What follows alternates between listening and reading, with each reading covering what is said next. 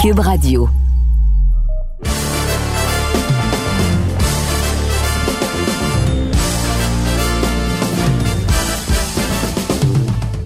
Monsieur Amber. Là, j'ai pas oublié mon café. J'ai arrêté de prendre le café avant d'arriver au bureau. Et le bureau, présentement, c'est celui de Las Vegas. Et oui, comme vous voyez, ou ceux qui, qui regardent avec vidéo, vous pouvez voir, euh, tout, je suis entouré des gants de boxe. Euh, mais oui, on est à Las Vegas. Live à Vegas. était à Vegas après un séjour en Californie et on a du stock cette semaine au balado, Monsieur Amber, parce que merci d'être encore à l'écoute, les gens ici au dernier round ou qui nous regardent, comme tu mentionnais, sur le tvsport.ca. Qu'est-ce que ça veut dire, Russ? Oublie pas, les, les Las Vegas Golden Knights sont en finale de la conférence Pacifique qui vont aller au Coupe Stanley. Fait que, euh, super. J'ai la chance d'aller au, au, euh, au, match vendredi. Je sais pas si avoir du temps. Ouais. Non, non. Ouais. Jonathan Marchessault, euh, Mark Stone, Jack Eichel. Ben oui, ben oui. Les Golden, Knights sont, les Golden Knights sont rendus un peu plus loin que le Canadien de Montréal, Russ, avec euh, des billets de saison. ben oui, avec mes billets de saison, exact. Mais euh, ça va être un balado un, un peu, un peu spécial, Russ, dans, dans certains, euh, comment je pourrais dire, par rapport avec euh, le résultat de la fin de semaine dernière, le combat qu'on avait mentionné, le fait qu'il était dans le coin du champion Beck face à Steven Butler. On va également parler un peu plus tard, on doit mettre la table pour Lomachenko. C'est la raison pourquoi tu es à Las Vegas. Tu vas travailler avec Lomachenko contre Devin Haney pour tous les titres à 135 livres, qui est vraiment un des gros combats de l'année qui aura lieu samedi euh, au MGM Grand. Mais par rapport au week-end dernier, il y a tellement de différents points de vue par où commencer. Je sais pas comment aborder. Faut que je fasse attention aussi parce que j'ai été surpris par rapport à la réaction, je te dirais. J'avais oublié pendant quelques instants c'était quoi les réseaux sociaux. Je suis pas quelqu'un nécessairement qui est autant fixé sur les réseaux sociaux comparé à d'autres.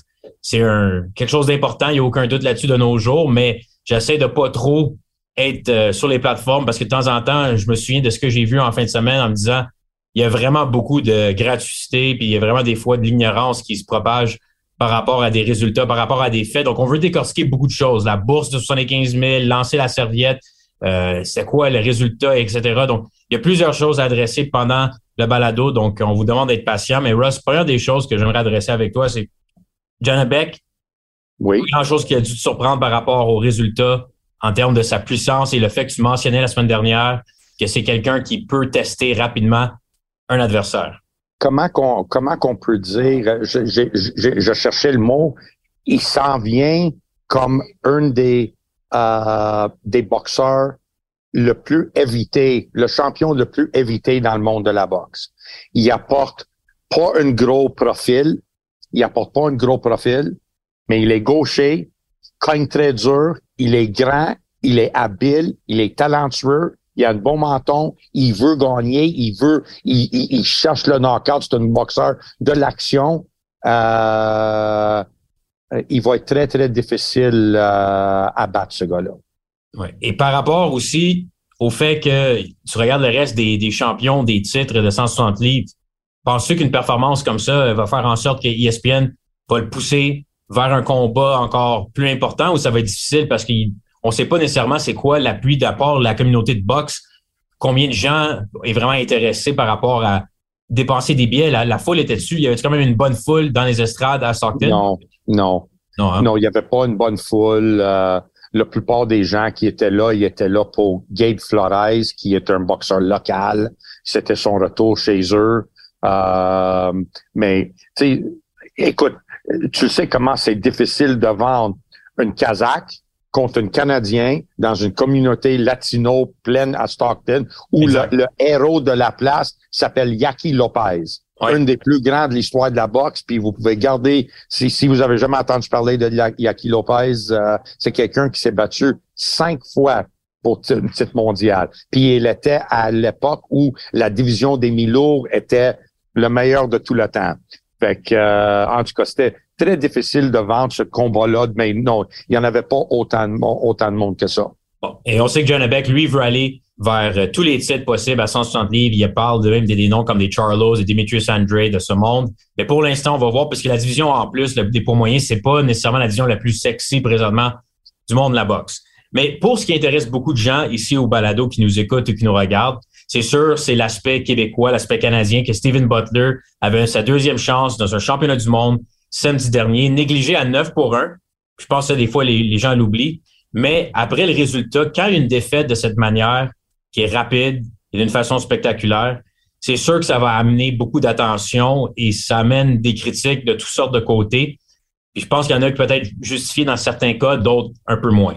Donc là, Russ étant dans le coin de John Beck, ou également une perspective un peu différente. Donc, juste aller un peu de première note avec mon opinion là-dessus. Seulement, je lancerai la balle un peu plus rapidement, mais juste par rapport à les critiques que je peux entendre également de mon côté, parce que j'ai vu un peu aussi l'élément du fait que j'analyse des combats of the Tiger sur Punching Grace sur TVA Sport. Je l'ai entendu souvent. Tu es un cheerleader pour of the Tiger, tu es un vendu of the Tiger. Faire attention, il y a une personne que je suis vendu pour puis qui, signe mes chèques, c'est M. Tira Sandberg puis Rival Boxing. Donc, oui, oui. pour Russ puis Rival, Eye of the Tiger, je vais quand même dire ce que je pense par rapport euh, aux boxeurs ou à l'écurie en gardant quand même un, jugement aussi puis le respect pour le. Mais, mais Matt, tu peux même faire ça avec moi avec le respect, puis cheerleader, je veux pas que tu sois un cheerleader pour moi non plus. Quand tes, tes, tes, tes opinions, puis les faits, puis, puis le critique que tu apportes d'une place de, de logique et de, de information, jamais je vais refuser ça. Euh, et, et c'est important de ne pas être un cheerleader. J'ai reçu, j'aimerais te lire quelque chose que j'ai reçu aujourd'hui de nos amis en Angleterre. Euh, et j'ai trouvé ça très pertinent par rapport à qu'est-ce que tu as dit par rapport à les réseaux sociaux, puis comment le monde peut être euh, un peu euh, gratuit, si tu veux. Dans, ils donnent leur opinion gratuitement, puis fait du bashing, puis ils disent qu'est-ce qu'ils veulent parce qu'ils ont la capacité de le faire parce qu'ils ont un téléphone en main puis ils sont capables de, de taper qu'est-ce qu'ils veulent. N'importe quelle pensée qui rentre dans leur tête, ils décident de le mettre ça pour que tout le monde le voit. Puis je vais essayer de faire ça la traduction le plus possible. Un fait c'est de l'information moins l'émotion. Une opinion est de l'information avec de l'expérience. L'ignorance est une opinion sans information et stupidité, c'est une opinion qui ignore les faits. Je pense qu'on va perdu après la deuxième phrase, Russ, mais ça a l'air d'être bien dit, ton petit texte. J'espère que notre, euh, nos écouteurs, nos, nos, ouais, ceux qui nous écoutent, J'espère, j'espère, parce que j'ai trouvé ça, j'ai trouvé ça très très brillant. Tu sais que, puis toutes ces choses-là, le monde le fait. Ils donnent leur opinion, qui ils négligent les faits, puis ils donnent leur opinion. Même si on dit 2 plus 2 égale 4, non, il dit non, non, moi j'ai vu ça, puis c'est 5. C'est pas ça. Attends, faut, faut aussi faire attention. Il peut y avoir de la critique qui est valide également. C'est ça que là, il y a juste une ah. Je, je vais aller un par un avec toi, un peu mettre les pendules à l'heure par rapport parce qu'il y a beaucoup de tension dans l'heure. Puis moi, je vais tout le mettre ça clair avec fait. Pas juste émotion, fait. That's it. Let's go. Only the facts, baby. La division des points moyens en ce moment fait en sorte qu'il n'y a pas énormément de candidats niveau potentiel élite John Beck qui étaient prêts à l'affronter volontairement dans les classements. Steven Butler en était un. Ceci étant dit, ça ne veut pas dire que Butler est niveau élite parce qu'il a une opportunité d'aller au combat de championnat du monde mais c'est une opportunité quand une décision a été prise par Eye Tiger de le risque versus la bourse potentielle contre un Beck, ça valait la peine. Et il n'y a personne qui a fait à croire que, à cause que Butler est dans le combat de championnat du monde, ou d'autres Québécois qui ont déjà eu l'opportunité dans le combat de championnat du monde, comme des Kevin Bizier face à Kell Brook, qui me vient à l'esprit, ou des Sébastien Demers contre Arthur Abraham, ça peut arriver une domination parce que tu es au niveau élite et tu es dans le combat de championnat du monde, ça veut pas dire que c'est un combat 50-50. On est d'accord. Marc, euh, Matt, tu parles à quelqu'un qui a accepté un combat pour Otis Grant, qui était champion à 160 livres, de se battre contre Roy Jones pour le titre à 175. Oublie le 168. On a sauté de 160 à 175 parce que tu as une opportunité de boxer pour beaucoup d'argent et contre un grand champion. Tu peux pas, dans le cas de Butler ou n'importe qui, refusé, surtout à l'âge, puis avec des années, puis le nombre de combats que Butler a investi dans sa carrière, de dire non, non, non, je refuse ce combat de championnat du monde. La seule façon que tu peux faire ça, c'est, admettons, tu es capable d'attirer 20 000 personnes au, au, au Centre Bell quand tu boxes contre un plombier ah, ben d'accord, t'as pas besoin de l'argent du du euh, du combat de championnat du monde. Tu peux continuer à boxer contre des plombiers puis des chauffeurs de taxi, puis tu gagnes plus d'argent. Ok, d'accord, t'as pas besoin de prendre ce combat-là. Mais tous les boxeurs au monde veulent avoir une opportunité d'un titre mondial et l'argent qui vient avec ça. T'es obligé de le prendre. T'as pas le choix. Puis oui, t'as raison. Ça veut pas dire juste parce que t'étais offert un combat de championnat du monde que ça veut dire que t'es aussi bon que le champion. Le gars qui est aussi bon que le champion, normalement, c'est l'aspirant obligatoire. Le gars qui est classé numéro un dans sa catégorie. C'est ça, c'est le gars qui, ouh, ouh, ça c'est dangereux. Puis t'as pas, tu peux pas l'éviter. Puis le, gars qui est numéro un, il veut absolument avoir le, le, chance au champion. Donc, oui, on, fait de la boxe pour ça. Des gars qui font des quatre rondes, ils veulent aller à des six rondes. Des gars qui font des six rondes veulent aller à des huit rondes. Les gars qui font des huit rondes, ils veulent aller aux dix rondes. Puis les gars qui font des dix veulent aller aux douze. Puis les gars qui font les douze veulent aller au combat de championnat du monde. That's it. And that's a fact. C'est un fait. On s'entend? Oui. Next question. Oui, parce que c'est un peu ce qu'on appelle dans l'aspect le, price fighting en anglais. Donc, il y a quand même un aspect économique qui a rapport utilement parce qu'il y a d'autres manières de faire de l'argent dans une vie que se faire taper, tu veux, pas, sur la tête et sa gueule. Il y a une manière plus facile de faire de l'argent. Donc, pour le risque, c'est éventuellement d'essayer de faire la plus grande bourse possible. Puis, tu t'as pas une grande, t'as pas un grand temps pour le faire, là. T'as quelques années pour le faire. pas un régime de retraite euh, comme des sports garantis non. non. Ben Donc là, l'autre aspect, après ça, par exemple, les gens, ils disaient à cause que la Californie, aux États-Unis, les commissions athlétiques vont dévoiler l'argent sous les contrats par rapport au temps de à la pesée, etc. Et ça a été déclaré 75 000 pour le combat de Butler. Donc là, les gens ont vu ce chiffre et ont dit, donc, c'est vraiment peu pour ce genre de combat. Camille Stéphane est allé mentionner sur les réseaux sociaux, c'est une garantie de 200 000. Les gens disent non, impossible. Il y a 75, c'est ça qui est écrit sur le contrat de Californie. Le reste, c'est pas vrai. C'est incroyable qu'il a perdu pour 75 000. Peux-tu, Russ, clarifier aux gens pourquoi des fois ça l'arrive, que sur le contrat, c'est un montant, mais un autre montant peut être garanti? Écoute, tu euh, les gens qui ne connaissent pas comment le métier fonctionne ne devraient pas parler de des choses comme s'ils savent c'est quoi la vérité. Oui, mais en même temps, on a le droit de les éduquer, je pense, parce que des fois, c'est l'autre chose aussi qu'on fait pas bien. On explique mal aux gens comment ça fonctionne. Parfait. Puis c'est ça que je vais être en train de faire euh, maintenant. C'est tellement commun dans, dans la boxe professionnelle qu'un montant dévoilé, dévoilé, dévoilé, dévoilé, par la commission athlétique, c'est le montant qui est mis sur le contrat, qui est déposé à la commission athlétique. Pourquoi on mettrait un chiffre plus bas? Il y a plusieurs raisons. Premièrement, euh, quand tu quand es un étranger qui boxe euh, aux États-Unis, le, le fisc va garder, ils vont déduire un certain montant pour garder ses taxes en partant. Bon, ils vont la garder. Fait que pour éviter ça, c'est sûr que sur le 75, ils ont pris leur, leur cote, mais s'il aurait mis tout le montant sur le contrat, il aurait pris un plus gros somme d'argent de lui qu'ils n'ont pas besoin de prendre. Donc, pour sauver les taxes, c'est sûr qu'ils vont faire ça. C'est quasiment quelque chose de normal qui se fait. Euh, deuxièmement, euh, il y a des, frais de sanction que le boxeur est obligé de payer. Donc, le boxeur va payer qu'est-ce qui est sur le contrat qui est déposé avec la commission athlétique.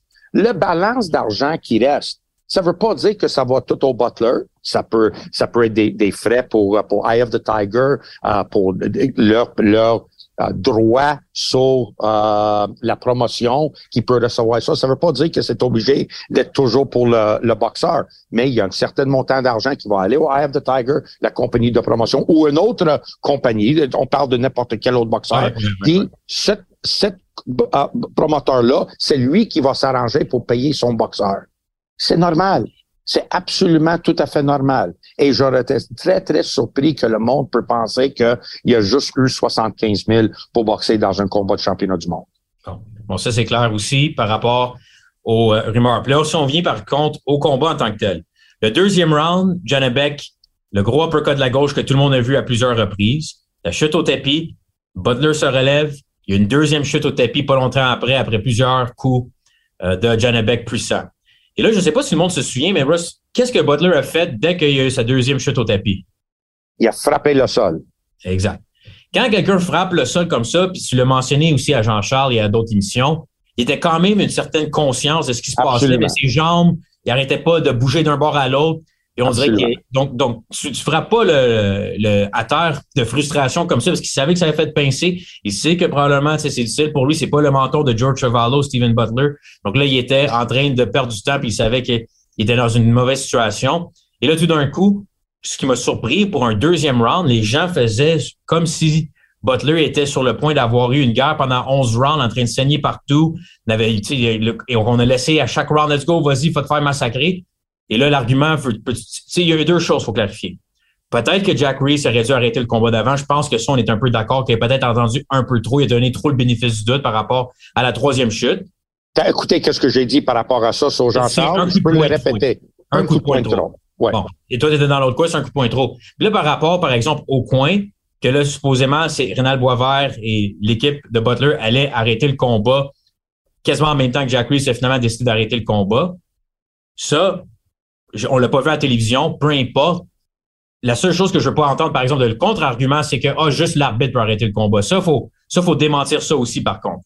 Rénal, quelques secondes de plus ou moins, moi, je trouve pas que c'était si catastrophique parce que Butler a perdu quelques secondes plus tard. Il y a eu une différence de lancer la serviette, c'est le deuxième round. Moi, je trouve qu'on exagérait avec ça. Mais il faut pas non plus dire que le coin n'a pas le droit d'arrêter le combat. Ça, c'est, ça, c'est pas vrai.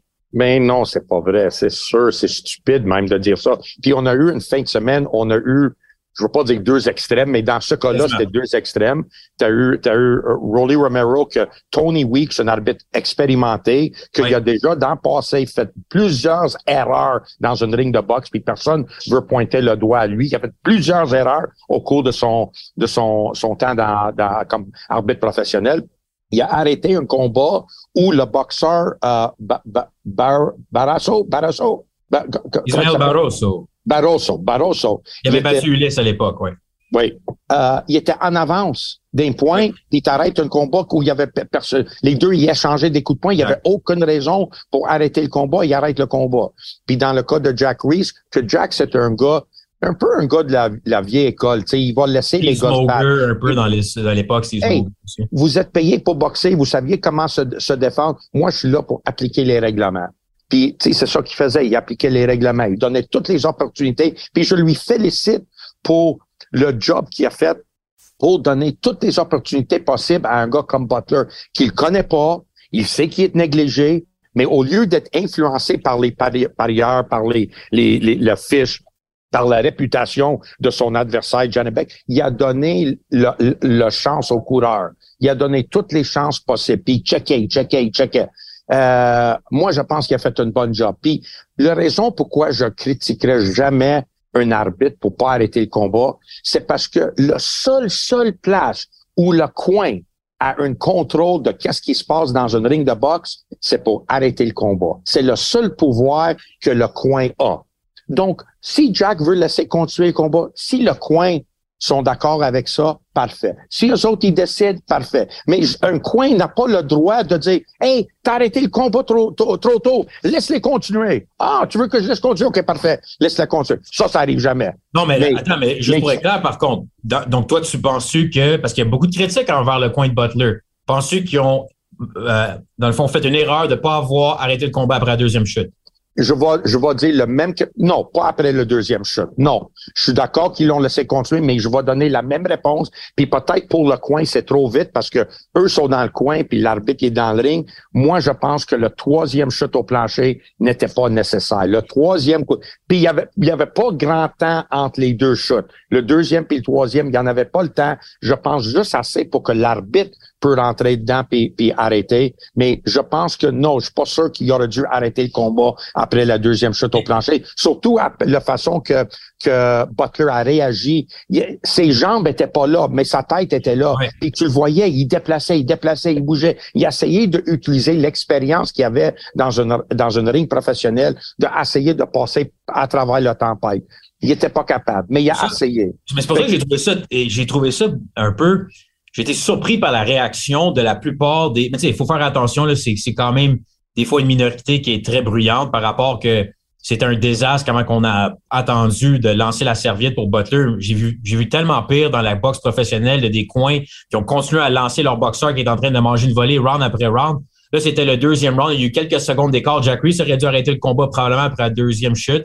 Le coin peut-être aurait pu intervenir, mais c'est une question de secondes de plus qui n'a pas fait en sorte, moi, je trouve que c'est un coin qui, est, euh, qui, a complètement dormi à sa switch. Moi, je suis pas d'accord avec ça. Non, moi, je, suis d'accord avec toi, Matt. Puis, je regardais le combat, puis il n'y a jamais eu, mettons, deux, trois, quatre coups en ligne bang, bang, bang, bang, qui touchait le cible. Là. Tu sais, c'était un coup, puis là, il penchait, puis il courait, puis il déplaçait, puis tu sais, Johnny Beck n'était pas capable de placer le coup fatal sur lui, là, tu sais, pour passer le chaos. Il, roulait avec, tu sais, il était assez réveillé, assez bright pour éviter ces coups-là. Mais tu sais, à un moment donné, il y en a une qui va, qui va te toucher, là, tu sais, puis Johnny Beck a lancé plusieurs, plusieurs coups pour finalement eu droit à deux shots au plancher. quand tu penses à ça, OK? Deux shots au plancher par euh, euh, euh, facilement une vingtaine de coups de poing, sinon plus, qui étaient lancés, qui n'ont pas touché la cible comme il faut. Donc, moi, honnêtement, je peux pas, tu sais, puis eux autres, ils connaissent leur boxeur mieux. Moi, j'ai déjà arrêté des, des combats, tu sais, j'ai arrêté le mieux, j'ai arrêté Otis Grant face à Roy Jones. Tu sais, choisis ton moment, tu connais ton gars, eux autres, ils, ont, ils ont, probablement cru qu'il y a eu une bonne camp d'entraînement, il, était, il, il, réagissait bien, il bougeait, il déplaçait, tu fais, tu fais qu'est-ce que tu peux, puis euh, il l'a pas eu. Mais le coin, je peux pas dire, tu sais, c'était eux autres à décider quand est-ce qu'il aurait dû arrêter le combat. Mais pour l'arbitre, je le dis encore aujourd'hui, il n'y avait pas besoin de ce troisième shot. Ce coup de poing-là qui a envoyé Butler au tapis la troisième fois n'était pas nécessaire. Et là, maintenant, Butler, pour la suite des choses, à, 27 ans, c'est certain. Mais je mentionnais la semaine passée, Russ, que dépendamment du scénario du combat, on pensait que Janabek allait gagner. On l'a dit depuis le début. On pensait pas que Butler allait gagner ce, ce, upset, ce miracle, si on veut, de 9 pour 1 négligé. Mais dépendamment de l'allure du combat, peut-être qu'il y aurait d'autres opportunités dans des combats importants d'envergure. Là, je pense que ça, on peut oublier ça pendant très longtemps. Mais ceci étant dit, la seule autre chose que je peux voir, dépendamment de la suite des choses, c'est qu'il y a des combats à faire au Canada. Il y a des combats à faire intéressants, pareil, chez les poids moyens, avec un gars comme Butler. S'il voulait des revanches contre Brandon Cook, s'il veut Patrice Volny, pourquoi pas dans le futur? Puis c'est correct, moi je trouve aussi que tu t'es rendu au combat de championnat du monde, ça n'a pas fonctionné, mais tu peux quand même avoir une carrière si tu veux pour quelques années. Ça va être à lui de suivre aussi si de prendre une décision que peut-être qu'il peut faire autre chose de sa vie que boxer, parce qu'il a déjà quand même subi quelques défaites par knockout. Mais je pense qu'on est d'accord qu'au niveau championnat du monde, c'est terminé pour Butler mais potentiellement, il peut continuer à avoir des combats au niveau local, puis c'est pas la fin du monde qui était pourri parce que tu boxes au niveau local. C'est ça, exactement, exactement. C'est ça qui c'est ça qui va être difficile pour lui à 27 ans de faire cette euh, cette euh, ménage dans sa tête là, de dire ok, qu'est-ce que je fais maintenant, tu sais? Je pense l'opportunité de récupérer, de voir comment il se sent, voir s'ils aiment ça encore, parce que c'est pas les combats qui dérangent souvent les boxeurs. Qu'est-ce qui les dérange? C'est l'entraînement, les sacrifices que tu es obligé de faire, de faire le poids, de, de te priver de manger, de, de crever pour faire le poids, de boxer contre des gars que toi, tu as tout à perdre, contre des gars que eux, ils ont rien à perdre puis tout à gagner. Des boxer, boxer contre des gars qui veulent faire leur nom sur ton dos ça, c'est difficile. Là, ça, c'est les questions que Butler faut qu'il réponde, euh, à quoi qu'il peut répondre à, lui-même de s'il veut continuer. Parce que il a juste 27 ans. Sa carrière, logiquement, ne devrait pas être finie à 27 ans. Non. Puis t'en as eu combien de gars dans le monde de la boxe qui ont perdu par knockout puis ont quand même continué pendant longtemps? Des fois trop longtemps, ça, on est d'accord. Mais regarde un gars comme Gabe Rosado qui vient juste annoncer sa retraite. Combien de défaites qu'il a sa fiche, Gabe Rosado, dans des combats importants? Je pense qu'il y a 9-10 défaites. Euh, donc, des fois, on verra pour la suite des choses. Peut-être que ça faisait partie également de la pensée de l'année contre Beck pour ce montant-là, qu'on a un plan de carrière euh, pour le futur pour Steven Butler s'il décide de ne plus boxer. Mais je pense qu'il faut faire attention de. On peut pas avoir le côté blâmer un, boxeur comme Steven Butler qui est prêt à affronter les meilleurs, mais après ça, dire dans le monde de la boxe, personne ne veut jamais s'affronter. Le monde, il ferait que choisir leur combat. Lui, il a dit oui contre un adversaire qui était redoutable. Il perd le combat. OK, parfait, mais je veux dire, je sais pas des fois les gens Peut-être qu'ils veulent accuser le jugement de Eye the Tiger, mais Eye the Tiger, long terme aussi, pense au boxeur, pense pas juste à nécessairement gagner la ceinture, mais pense aussi à l'avenir financier du boxeur.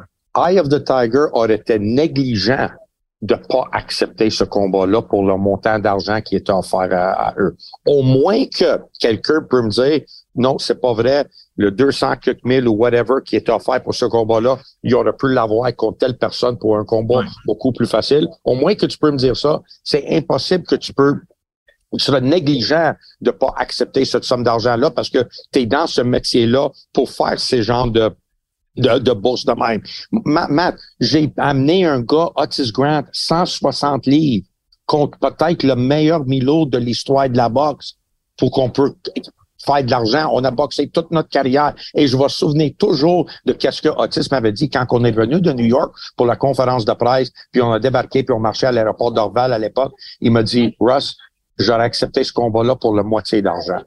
Hmm. Et j'ai dit, oui, parce qu'on n'a jamais vu ce genre de bourse-là. Otis, il a fait quatre fois plus qu'il avait jamais fait dans toute sa carrière. Il est obligé de prendre ça. Puis notre plan, c'était de prendre cet argent-là. on espérait de bien figurer au mieux de bien figurer contre Roy Jones et de retourner à 160 livres puis euh, puis défendre notre titre. Malheureusement, il y a eu l'accident de voiture euh, presque fatal euh, que les plans ne sont pas réalisés. Mais imagine, à cause qu'on a accepté ce combat-là, puis avec l'accident qu'il y a eu, l'assurance lui payait beaucoup plus que s'il n'y avait pas eu cet accident, ce combat-là, puis il était dans cette euh, range d'argent, salaire que l'assurance lui ont déboursé pour qu'il, parce qu'il était pas capable, plus capable de travailler. Donc, tu sais, es obligé de prendre ces combats-là, man. Et euh, juste pour terminer là-dessus, Russ Janabek, par rapport à ton historique de boxeur que tu as travaillé avec, je sais pas comment que la communication, son anglais est probablement limité de ce que je comprends. C'est, c'est comment que c'est travailler avec? Est-ce que tu le vois comme étant un talent qui est là, il est, ici pour plusieurs années avec Absolument. un potentiel de dominer? Puis communication, il n'y a pas de problème des conversations bien très basiques.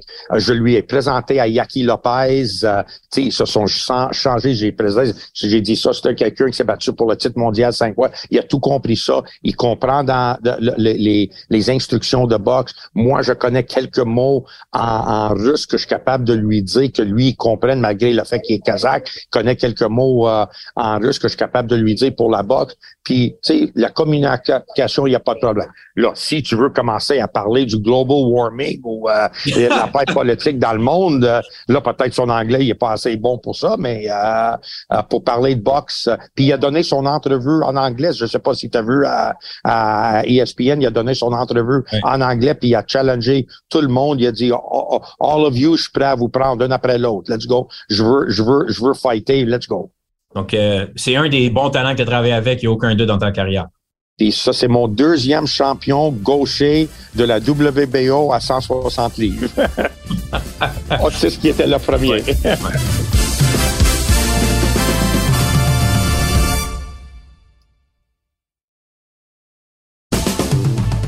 Russ, il faut euh, terminer euh, le balado sans. Euh, on peut pas ignorer le gros combat à Vegas. Quel combat? Le talent que tu travailles avec. Lomachenko qui a déjà ah, oui, c'est vrai, vrai. Ben, livre ben pour livre à 35 ans, un autre gaucher. Et cette fois-ci, il va tenter de regagner tous les titres à 135 livres face au jeune Devin Haney, que tout le monde considère comme le favori à raison qui est plus jeune, plus puissant et plus gros. Et là, on arrive moins dans une situation qui a peut-être très peu été dans sa carrière, négligée. Il y a une défaite face à Teofimo Lopez il y a quelques années, quelques victoires consécutives, mais à son dernier combat, il y a des gens qui trouvaient que Lomachenko commençait à paraître un peu plus âgé. Donc là, on pense quoi, Russ, du fait qu'il est dans le coin d'un Lomachenko négligé? C'est rare que ça l'arrive face à Devin Haney. Écoute, c'est un combat très, très intéressant, mon ami. Euh, j'ai vraiment hâte à ce combat-là. C'est vrai, c'est rare que, que Loma, c'est le négligé. Euh, oui, tout le monde pense que il, a, il vieillit, euh, comme l'âge a une comme, comment tu dis ça en français? En anglais, il dit father time. C'est quoi father time en français? C'est quoi l'équivalent de ça? C'est une traduction exacte. On dirait que l'âge de, de vieillard, si on le, veut. le temps, il est invaincu. Hein, ouais, il, est invaincu. Fait que, tu sais, beaucoup de monde mise là-dessus. Mais oublie pas, c'est que ça, c'est un athlète d'un talent et d'une certaine force mentale que qu'on voit quasiment jamais là. c'est une exception là. Euh, si il sais un peu dans la même chose qui fait en sorte des grands champions comme Mohamed Ali. Combien de fois que Ali était négligé, mais le fait qu'il était tellement un grand champion, il était capable de euh, tourner les, les odds en sa faveur puis battre des gars qui étaient supposés de pas être contre là. je pense que je pense qu'il y a plus de gens qui ont prédit la victoire ou la défaite, si tu veux, de Mohamed Ali contre George Foreman, qu'il y en a des gens qui prédisent la victoire de, de, de Haney contre, contre Loma. Donc, euh, tu sais, oui, il est négligé, mais il est un athlète exceptionnel, extraordinaire, un once, of a, once in a lifetime, un fois en vie qu'on voit ce genre de talent. Ça, c'est le Michael Jordan, le, le Tiger Woods. Tu sais, c'est le exceptionnel personne dans leur, dans leur discipline et il a besoin juste d'avoir un autre bon combat en lui pour surprendre tout le monde.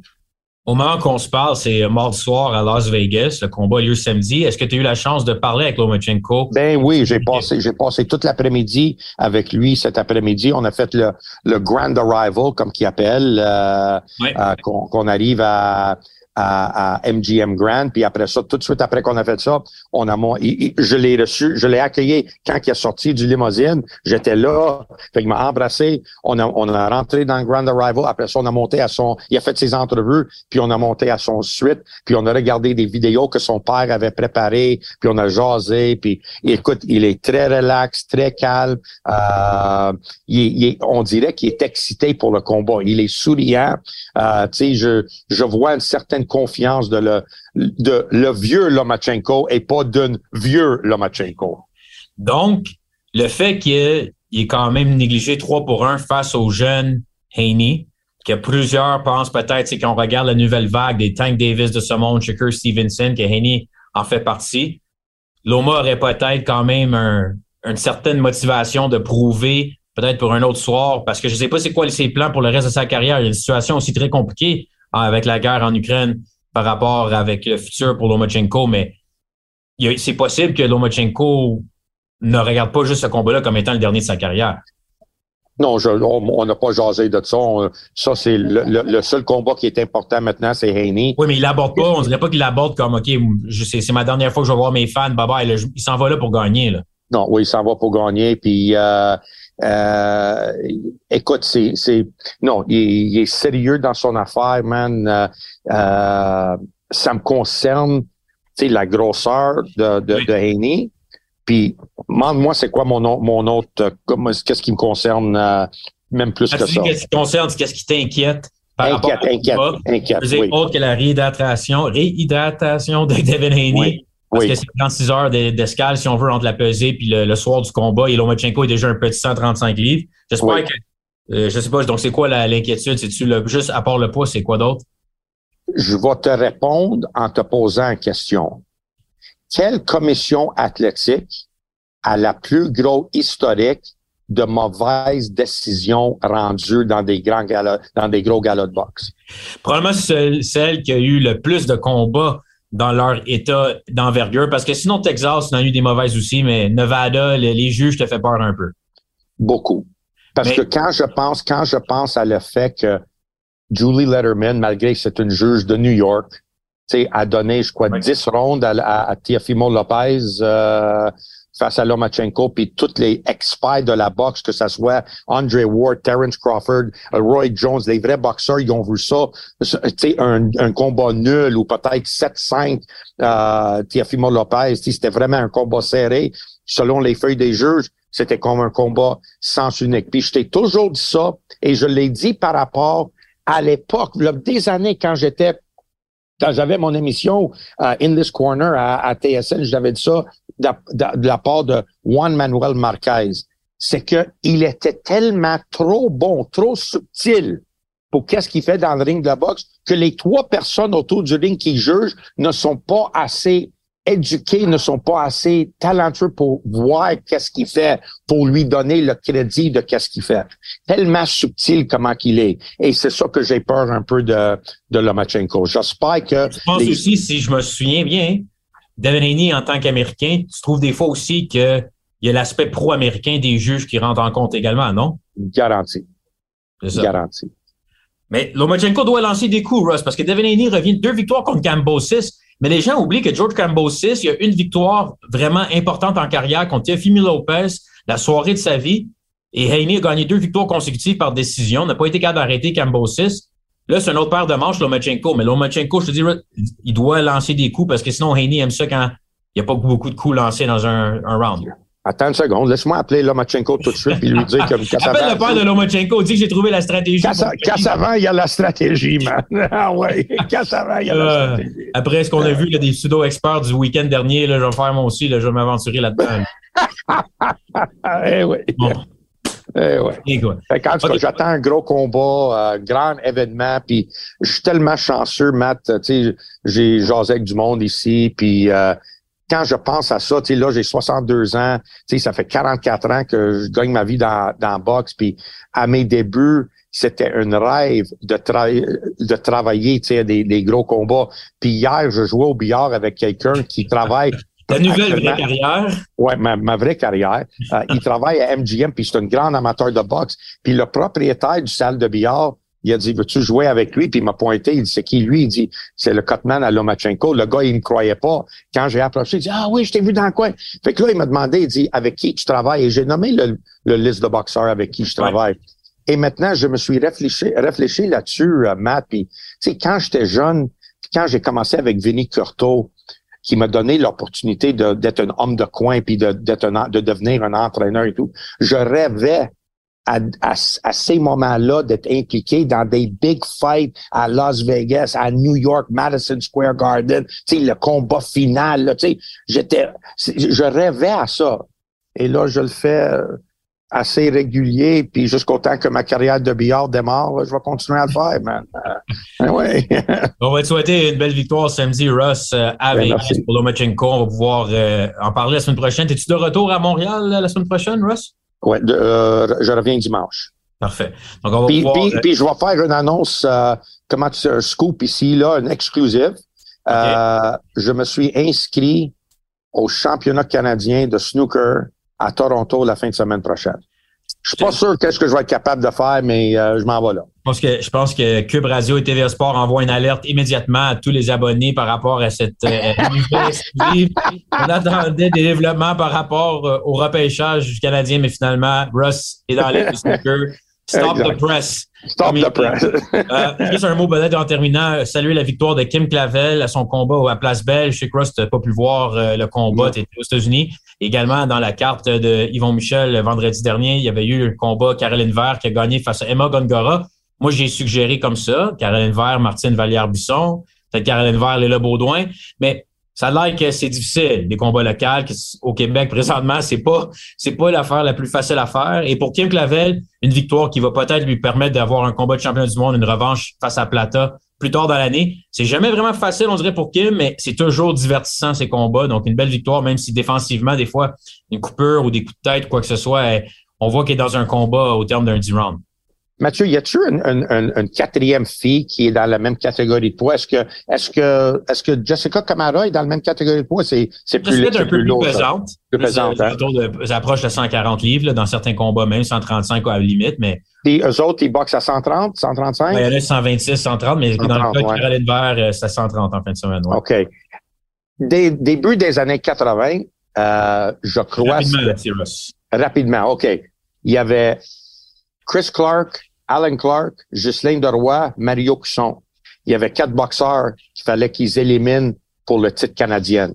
Puis les deux, ils ont fait un genre de tirage, ils ont fait les matchs ensemble. Puis ils ont mis, tout, le monde était sur la même carte, ils ont boxé en même temps, jusqu'au temps que c'était rendu un combat de championnat euh, canadien des, des mi-moins. Je comprends pas comment ils voient pas la possibilité de créer un intérêt local, de dire Baudouin, euh, euh, euh, Martine Vallière-Bisson, euh, Léla Baudouin, puis si on peut trouver un quatrième, sinon tu le fais avec les trois, tu fais un genre de tirage au sort, OK, ces gars-là vont, ceux-là vont matcher ensemble, le gagnant va pogner contre qui, puis après ça, le gagnant va reprendre une, avec lui. Il y y a six combats que tu peux faire avec ces trois filles-là.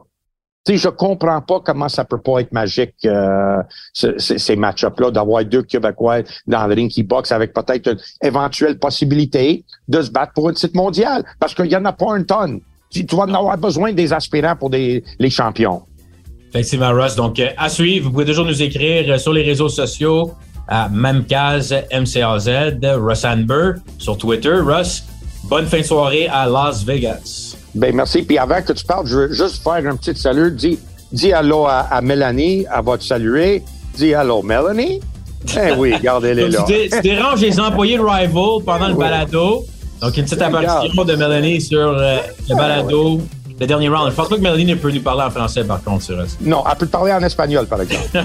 Et voilà. Donc, là-dessus, allez, OK, okay mon ami. Bye-bye.